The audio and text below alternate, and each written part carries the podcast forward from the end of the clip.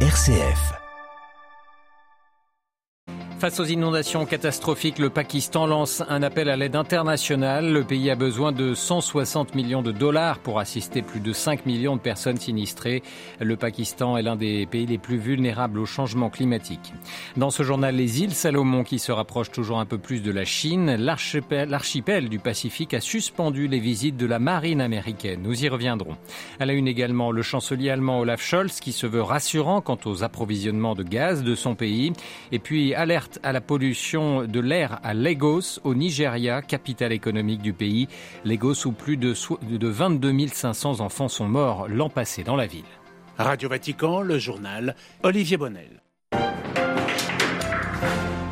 Bonjour. Face à la catastrophe des inondations, le Pakistan et les Nations Unies ont lancé ce matin un appel aux dons. Le pays a besoin de plus de 160 millions de dollars pour aider 5 millions de sinistrés. Les crues et les pluies diluviennes qui continuent ont fait déjà 1130 morts dans le pays. Selon les autorités, un tiers du Pakistan serait sous les eaux. On fait le point avec notre correspondant régional Emmanuel Derville. Après des températures tutoyant les 50 degrés et des feux de forêt au début de l'été, le Pakistan affronte ses plus graves inondations depuis 12 ans. Cette succession de catastrophes met en lumière la vulnérabilité du pays au changement climatique. Alors que le Pakistan est l'une des nations les plus pauvres de la planète et qu'il n'est pas responsable du dérèglement du climat, il en subit les conséquences. Lors des inondations de 2010, les experts de l'Organisation météorologique mondiale basée à Genève pointaient du doigt la hausse des températures des océans pour expliquer les averses soudaines et violentes qui avaient balayé le pays. Un phénomène qui s'est sans doute répété cette année. Les pluies de la mousson ont été presque trois fois plus importantes que la normale. La tragédie remet sur la table la question de la justice climatique dans son éditorial de ce matin, le quotidien pakistanais Dawn estime injuste que la population sacrifie sa vie et sa maison pour les dommages causés au climat par les pays industrialisés. New Delhi, Emmanuel Derville pour Radio Vatican. Et l'Asie du Sud est l'un des points chauds de la crise climatique mondiale, a rappelé le secrétaire général de l'ONU, Antonio Guterres, dans un message vidéo. Les personnes vivant dans ces points chauds sont 15 fois plus susceptibles de mourir des impacts climatiques, a-t-il souligné. La tension reste vive dans la zone verte de Bagdad, où depuis hier, 23 personnes ont été tuées dans des affrontements entre les partisans du leader chiite Moqtada al-Sadr et des forces de sécurité. Sadr, à la surprise générale, a annoncé hier son retrait définitif de la vie politique de son pays. Sadr qui a lancé un ultimatum à ses partisans ce matin, leur donnant, euh, je cite, une heure pour quitter la zone sous peine de les désavouer. Les premiers sadristes ont commencé à évacuer. Là, au commissaire de l'ONU aux droits de l'homme, Michel Bachelet critique Israël pour ne pas avoir euh, délivré ou renouvelé des visas de son personnel chargé de surveiller la situation des droits de l'homme dans les territoires palestiniens. En 2020, 15 membres euh, de l'ONU euh, en activité dans le pays depuis 26 ans n'ont eu d'autre choix que de partir, a-t-elle dénoncé et déploré dans un communiqué. À Hong Kong, les téléphones du mania Jimmy Lai vont pouvoir être fouillés pour des questions de sécurité nationale. Ainsi, on a décidé un juge ce mardi matin, ancien patron du journal pro-démocratie l'Apple Daily, désormais fermé. Jimmy Lai doit prochainement être jugé pour collusion avec des forces étrangères, un délit passible de prison à vie en vertu de la loi sur la sécurité nationale imposée par Pékin depuis 2020. Les îles Salomon s'éloignent un peu plus des puissances occidentales. Le gouvernement de cet archipel du Pacifique a suspendu les visites de la marine américaine dans l'attente de la mise à jour des processus, des procédures protocolaires. C'est ce qu'a indiqué l'ambassade des États-Unis à Canberra en Australie. Une décision qui s'inscrit dans un contexte de rapprochement avec la Chine, Xavier Sartre. Oui, et il n'y a pas que les navires américains qui sont concernés, mais bien tous les navires étrangers, a précisé le bureau du Premier ministre des Salomon. Au-delà du protocole invoqué pour justifier cette décision, le gouvernement de ce micro-État veut bâtir une vraie force de surveillance de sa zone économique exclusive autour de ses côtes.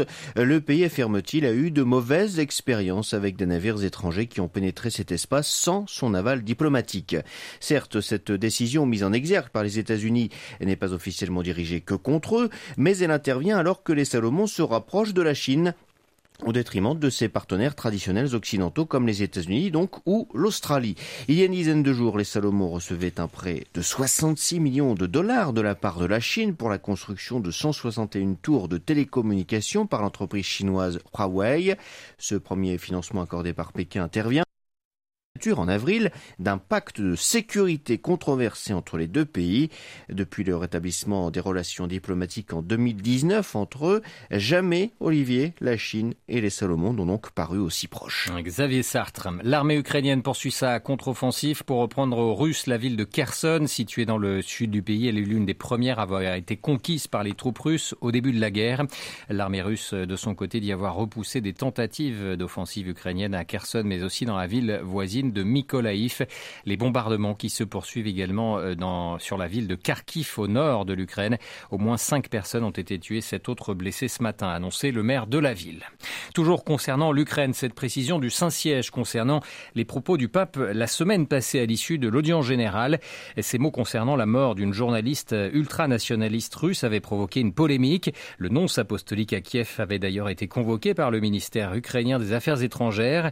Il est rappelé que les paroles du du Saint-Père sur euh, cette question dramatique doivent être lues comme une voix qui s'élève pour défendre la vie humaine et les valeurs qui lui sont associées et non comme une prise de position politique, peut-on lire dans le communiqué du Saint-Siège.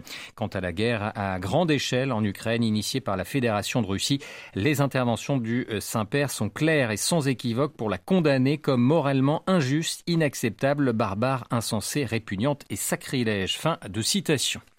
La Russie réduit encore ses livraisons de gaz envers les pays européens. C'est le cas de la France, mais également de l'Allemagne. Gazprom, le géant russe du secteur, va suspendre pour trois jours ses livraisons à l'Allemagne via le pipeline Nord Stream en raison d'une maintenance. Malgré cela, le chancelier Olaf Scholz se veut rassurant. Son pays a beaucoup fait en six mois pour diversifier ses sources d'approvisionnement. À Berlin, Delphine Herbolier. Olaf Scholz se veut rassurant. L'Allemagne est dans une bien meilleure position qu'attendue en ce qui concerne son approvisionnement énergétique. Le pays est armé pour faire face aux menaces de la Russie dans ce domaine, estime le chancelier. Depuis six mois, Berlin multiplie en effet les initiatives pour réduire sa dépendance envers les hydrocarbures russes. Si avant l'invasion de l'Ukraine, l'Allemagne achetait plus de la moitié de son gaz à Moscou, ses importations ont chuté à 9%. Pour compenser, la première économie d'Europe s'est tournée vers la Norvège et les Pays-Bas et construit trois terminaux de gaz naturel liquéfié. Avec le peu de gaz que la Russie livre encore par le pipeline Nord Stream, Berlin remplit ses réservoirs pour l'hiver à un rythme lui aussi plus rapide que prévu. Mais tout cela a évidemment un coût pour les Allemands qui vont voir leurs factures d'électricité et de gaz exploser. Quant à savoir si le pays évitera les coupures de gaz cet hiver, rien n'est encore gagné. Berlin Delphine Herbelier pour Radio Vatican. Partons en Afrique et au Nigeria en particulier. Le Nigeria où la pollution de l'air dans la mégalopole de Lagos a fait 22 500 morts chez les enfants en 2021. D'après les chiffres de l'Agence de l'environnement de l'État de Lagos, les autorités de cet État appellent les habitants à adopter de nouveaux modes de vie. Les précisions de notre correspondant au Nigeria, Ishaka Degboye. Lagos, avec une population d'environ de 20 millions d'habitants, est connu comme le poumon économique du Nigeria mais son air malsain provoque des décès prématurés et des maladies. Les causes de la pollution de l'air sont multiples dans la mégalopole de Lagos. Les générateurs diesel qui compensent un réseau électrique déficient produisent en permanence des halos de fumée toxiques dans le ciel, tout comme les millions de véhicules qui encombrent les routes de la mégalopole de Lagos. La plupart des décharges sont entourées de quartiers résidentiels et de bidonvilles directement exposés aux fumées toxiques. L'absence de réglementation stricte dans l'industrie en général et l'exposition des déchets à l'air libre contribuent à la pollution de l'air. Selon l'Agence de protection de l'environnement de l'État de Lagos, 70% des décès de la pollution de l'air ont été enregistrés chez les enfants de moins de 5 ans. En attendant de parfaire les réglementations strictes à l'industrie, les autorités de l'État de Lagos exhortent les habitants à utiliser des lampes rechargeables au lieu des lanternes à kérosène à utiliser du gaz au lieu du bois de chauffe et des bouteilles réutilisables pour l'eau au lieu du sachet. Et à Abuja pour Radio Vatican. Voilà, avant de refermer ce journal, sachez que le pape et les cardinaux se sont retrouvés ce matin de nouveau pour une nouvelle session de travail dans la salle du synode du Vatican. Ils ont réfléchi notamment sur le rôle des laïcs dans la vie de l'Église. Cet après-midi à, à 17h30 dans la basilique Saint-Pierre, le pape François célébrera la messe avec les nouveaux cardinaux. Une cérémonie à suivre évidemment en direct sur vaticannews.va.